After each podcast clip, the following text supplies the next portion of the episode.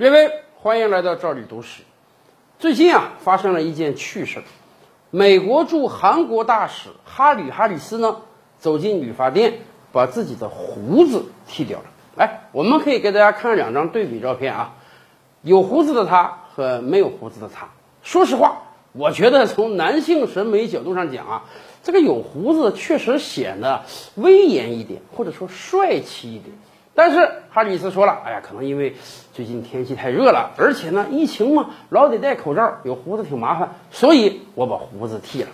你说一个大男人把胡子剃了，这算新闻吗？我跟大家讲，太算新闻了，因为这个胡子那真是牵动韩国人民的心呀。大概两年多前吧，哈里斯弃武从文了啊。本来人家是一个海军上将，现在转成美国驻韩国大使了。原来他是不蓄须的，没有胡子。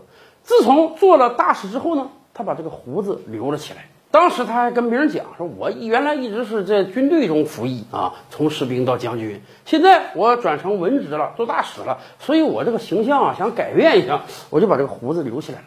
按说这没什么不妥吧？但是当韩国老百姓看到哈里斯的胡子之后啊。”义愤填膺，为什么韩国人历史上是有着血海深仇的？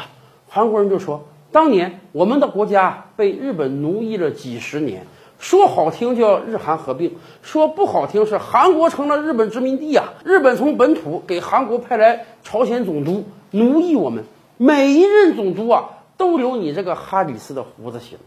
更可气的是，哈里斯不是一个纯种的美国人。他是一个日美混血呀，他是半个日本人啊，所以韩国人一想到他的出身，再一看到他的胡子，就联想起历史上那些血海深仇。韩国人说：“你这不等于是美国人派了半个日本人又来干朝鲜总督了吗？”所以韩国人非常生气。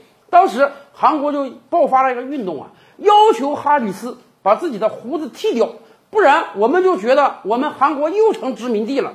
但是哈里斯那个时候刚从美国上任，咱们也清楚美国人有多傲慢啊！我来你这儿当大使，你让我剃胡子我就剃，凭什么？别忘了是美国人在保护韩国，啊所以不管当时啊韩国国内有多么大的反对浪潮，哎，哈里斯那胡子一直就是这么留着的。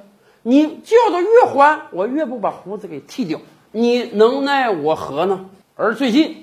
美国大选马上就要开始了，哈里斯也说了，这场大选之后，不管特朗普当不当美国总统，他也准备结束自己这个驻韩大使的生涯了。尤其是形势比人强啊！您看看最近半年以来，韩国应对疫情表现的多漂亮，美国应对的多么糟糕。文在寅也因为疫情支持率不断飙升，所以哈里斯可能也感觉到了。你说在这个关口，我再对抗，再伤害韩国人民感情不太好。所以，既然都要离任了，那还是留个好点的念想吧。于是，他把胡子剃掉了。